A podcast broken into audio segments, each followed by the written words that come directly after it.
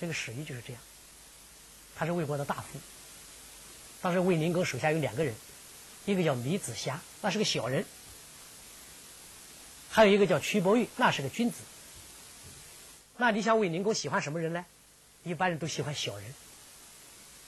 小人有时候他比较曲意的奉承你啊。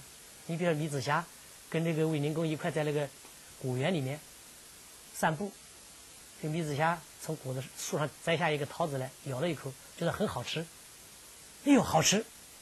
国君你吃吧。他咬了一口以后，还送给国君吃，好吃啊，那就给国君啊。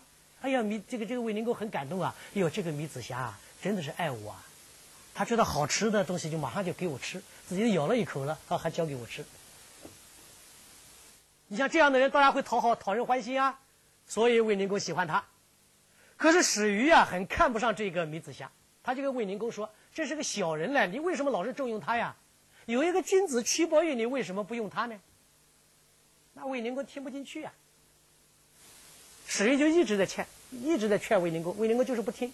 后来史玉老了，死要死了，在家里面病入膏肓了，奄奄一息了，跟自己的儿子说：“我死了，我是个大夫啊。”卫灵公肯定要到我家来，来吊唁的。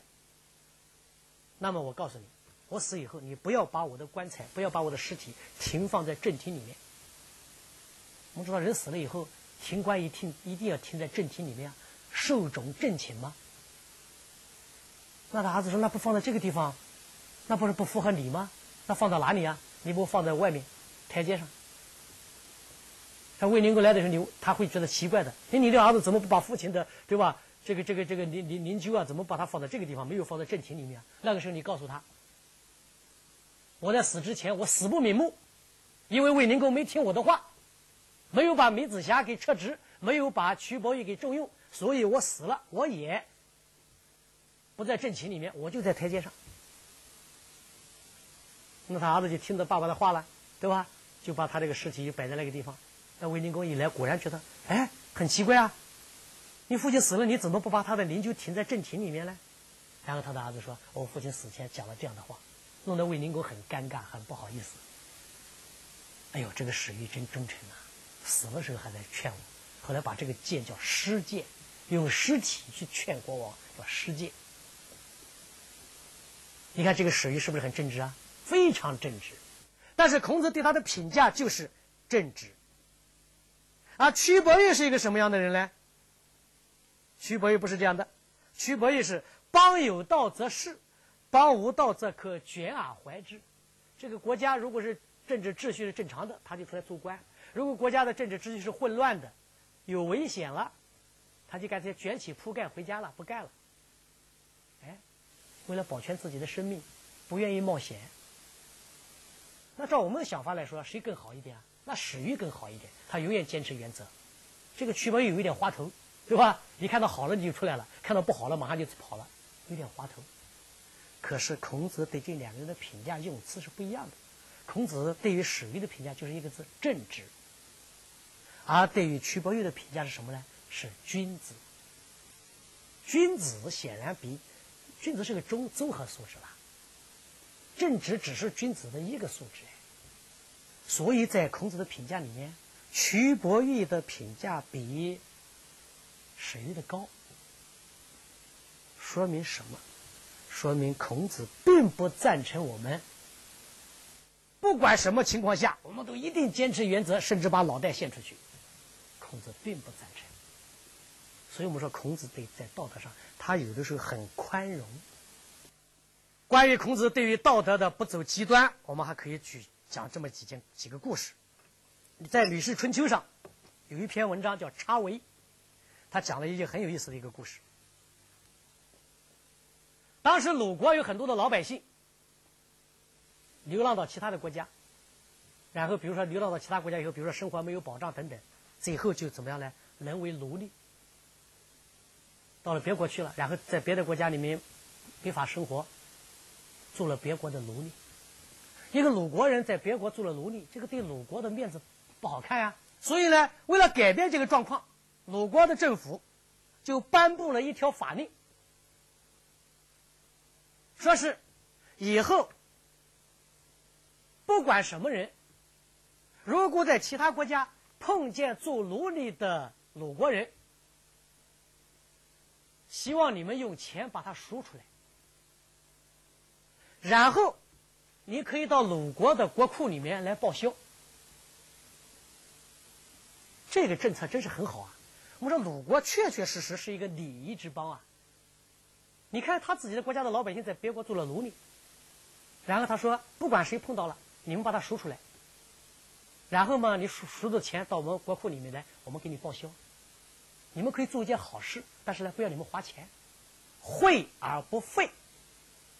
做了好事了，你自己不要花钱，很好的一个政策。然后孔子有一个学生。端木赐啊，子贡啊，我们说这个人很有钱，生意做得很成功。他还真的就在外国赎回来了一个人，但是他拒绝到鲁国的国库里面去把那个赎金给领回来。子贡为什么这么做呢？我们猜测两个原因：第一，子贡说我在做好事，我为什么还要报酬呢？我做拿报酬，我不就是不是做好事了吗？我为了证明我的道德很高尚，所以我不要报酬，我自己拿钱把它赎出来。你看，这样我的道德多高啊！他肯定是这样想的。其次，他有这个能力，他有钱呀。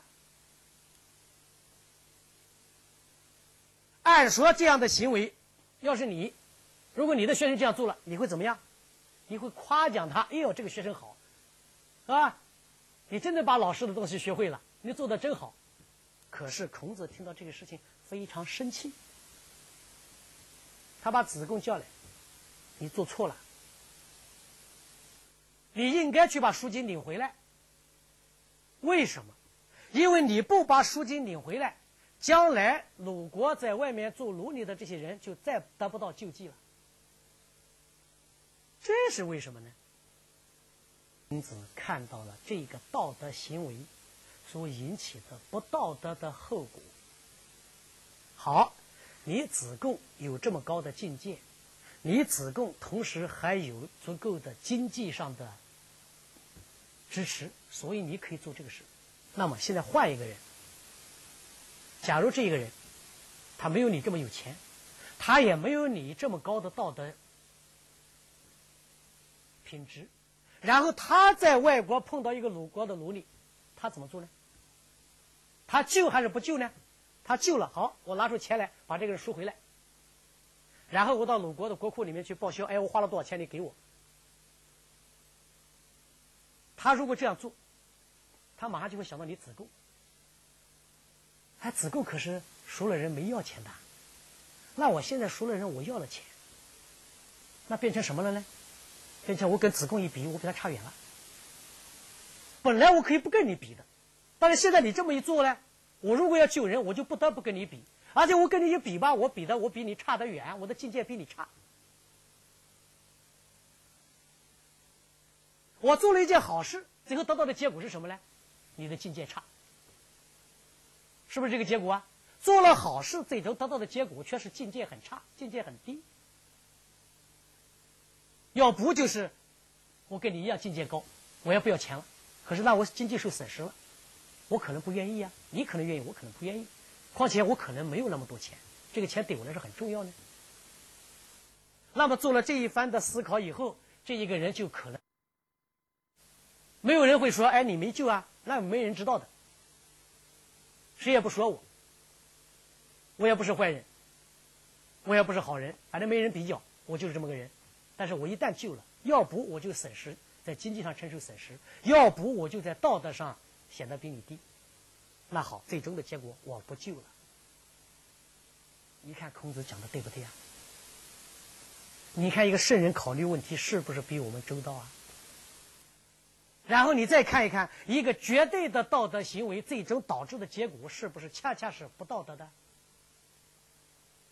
所以孔子反对绝对的道德行为。理由就在这，原因就在这。还有一个例子跟这个正相反。子路有一天在路上看到一个人掉到水里去了，他跳到水里把这个人救上来了。这个被救的人很感动，送了子路一头牛。哎，子路说好啊，就把这个牛收下了。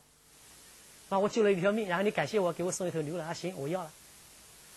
那你按说你这么你是孔子的学生哎，你救人嘛，那应该是你的见义勇为的事情，你怎么还收人家一头牛呢？按按我们的想法，这个子路境界不高哎。恰恰相反，孔子给他很高的评价。子路啊，这个这个仲由啊，你做得好，你做的对，以后啊，鲁国的人就一定会乐意助人了。以后有人再出现危险，就一定有很多人去救他了。为什么呢？子路的道德那么高尚，他救了人也是愿意拿报酬的。那么我假假如将来我看到有一个人有了危险，我就一定去救他。我拿了报酬，别人不会说我不好。为什么？哎，子路都拿了，我为什么不拿？难道你认为我比子路还高吗？所以最终的效果恰恰是最好的。所以孔子对于子路，给他很高的评价。哎，你做的真是真是非常好。这两件事情，我们平时的判断肯定跟孔子不一样。但最终我们通过分析，你会觉得孔子是对的，我们可能是错的。现在我们讲了孔子两个弟子的故事了，一个子贡的，一个子路的。我们再看看孔子第三个弟子曾子的故事。曾参在孔门弟子里面是以孝出名的，据说他的父亲酷爱吃一种枣子，父亲去世了，曾参就终生不再吃这种枣子来纪念父亲。曾参最有名的孝行，是他临死的时候，把弟子们叫到身边，让他们仔细检查他身上有没有伤疤，因为身体发肤受之父母，不敢毁伤。身上的每一寸皮肤，包括头发，都是父母给的，一定要谨慎对待，不能受到伤害，这才是孝顺。就这么一个孝顺的人，大孝子。他早年曾经有这么一件事情，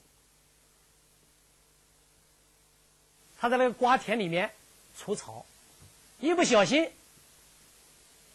把那个瓜秧给锄断了。你本来是除草的，可是把那个瓜秧给锄断了，这也不是大事嘛，对吧？这也是很正常的一个瓜秧除断，有多大的事呢？可是这个曾子的父亲呢，叫曾皙，也是孔子的学生，脾气很大。一看这个儿子把瓜秧给除断了，拿起一根大棒。就狠狠的敲打曾参，敲他的背，直到把曾参打得昏死在地上，昏死了，不省人事了。这个父亲也真是暴怒，哈哈，很糟糕的一个父亲。曾参不躲也不让，父亲生气了就让他打。过了很长一段时间，他才苏醒过来。醒了以后，他说什么话你知道吗？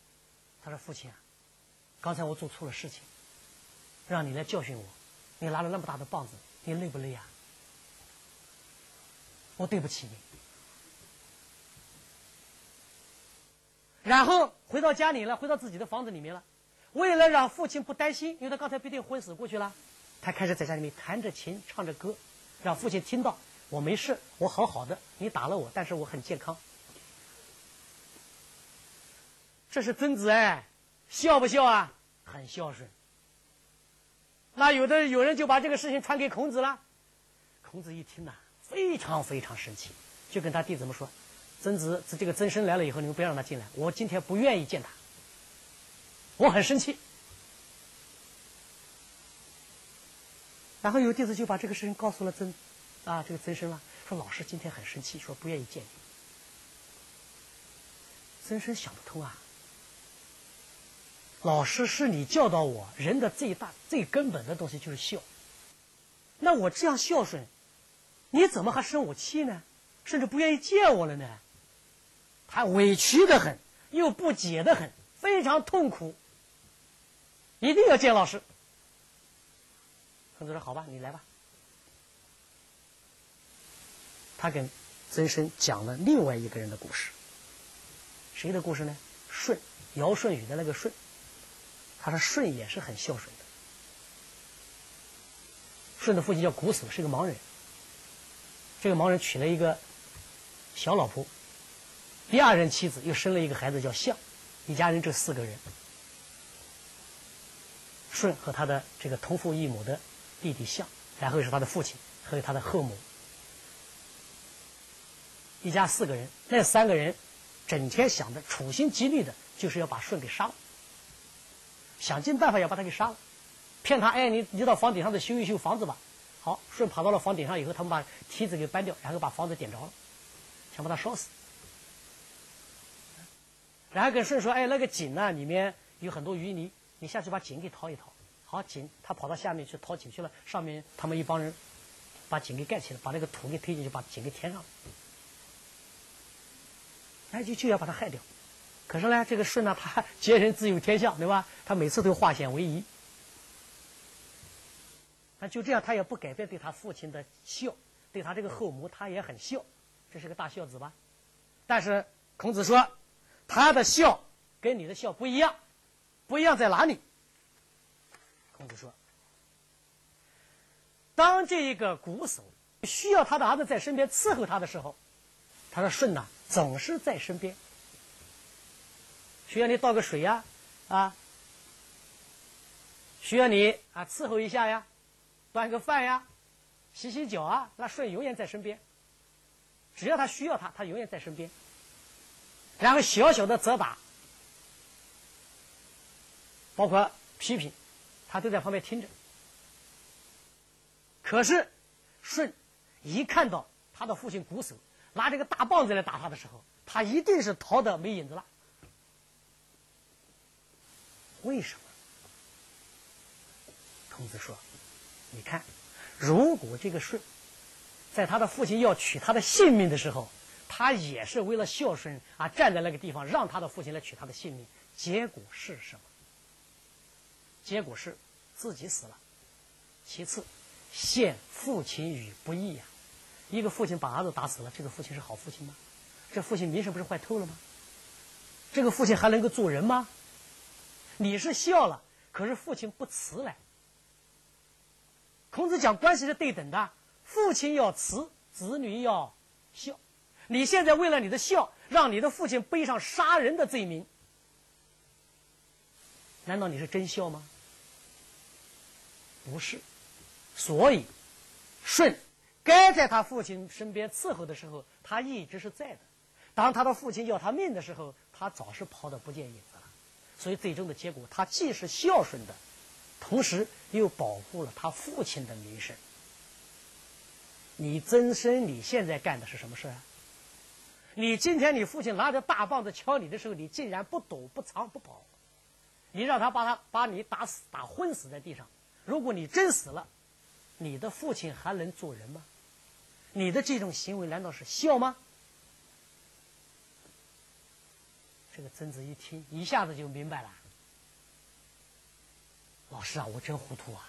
不是你指点，那我真要犯大错了。孔子对于曾子，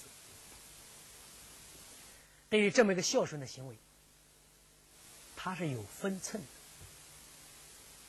我们后来有什么二十四孝图？那些极端的、非常违背人性的、戕害人性的孝，我们后来都把它推到孔子了，好像跟孔子有关。错了，孔子是提倡孝。但是他是有分寸的。那个二十四孝图里面有哪些孝呢？你比如说，王祥务宾求鲤，他的后母大冬天要吃鲤鱼，那个和尚结了冰了。王祥为了让他的母亲能够这个后母吃上鲤鱼，自己脱得赤条条的，躺在冰上，用自己的体温把冰给化了。如此的戕害自己身体的事情，我们后来把它做一个谋犯。我说这种谋犯，要不他傻，要不他没有人性。你说你要你要你要把这个冰块给弄化，你还需要用身体去融化它吗？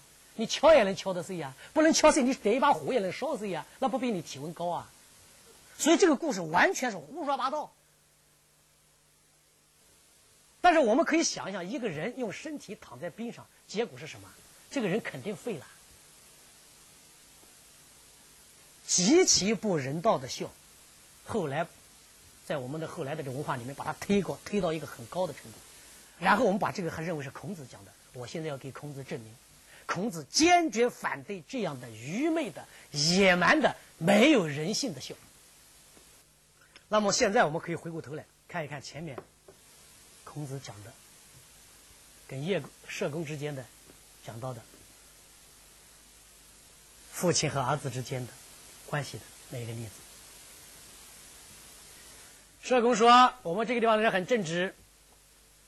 父亲偷了羊，儿子也去告发，很正直。”孔子说：“我那个地方的人更正直，跟你的不一样。父亲有错了，儿子帮着掩盖；儿子有错了，父亲帮他掩盖。这是我们那个地方的正直。现在我们来看看到底谁是更高的境界。一个反对极端道德的人，他肯定会反对社公所讲的这个情况。孔子知道。”父子亲情、天人关系是更为根本的一种价值。这种价值，不论在什么情况下，我们都不能去损害它的。法律的公正是一种价值，父子关系、父子天伦的亲情也是一种价值。两个价值都很重要，但是二者如果必弃其一的时候，我们抛弃谁？我们留下什么？一边法律要公正，一边父子的天伦的亲情要保护。看看两个都是有价值的，都是正面价值。如果让你必须损害一个，去维护另一个，你取哪一条？那社工就取了什么？法律的公正。孔子取了什么？父子天伦的亲情。哪一点更重要？显然，我们说。父子的天伦的亲情是更基本的价值，是更需要我们保护的价值。这是因为这是人类最原始的价值，这是发自我们内心的。这种价值一旦被破坏了，社会的基本的细胞都要被破坏，社会的基本的细胞都要破坏。所以孔子反对破坏人伦亲情，去维护法律公正。而且，具体的某一个具体的案件，一两个案件错判了，或者说一两个案件没法判，会不会影响到法律整体的公正呢？不会的。我们能够保证所有的案件都能够得到公正的审判了吗？不能。我们只要有个原则，我们不断的追求公正就可以了。所以。一两个具体的案件是否能够得到正确的判决，它在整体上不影响法律整体的尊严和公正。但是，要让一个儿子去告发父亲，他就一定是损害了人伦的这样的一种亲情的。所以，孔子选择了保护人类的亲情。这是第一个。其次。法律的公正还可以谋求其他实现的途径啊！这个老子偷了羊了，儿子不告他，你法律还可以找其他的证据啊？为什么一定要让儿子来告他呢？你可以找找其他的证据，最终可以让这个偷羊的人把他绳之以法，但是一定不要逼着儿子出来作证。我们如果把前面做一个总结的话，孔子为什么反对用极端的手段？来实现正义，来维护道德，实现正义、维护道德是对的，但是用极端的手段，孔子反对。为什么这样呢？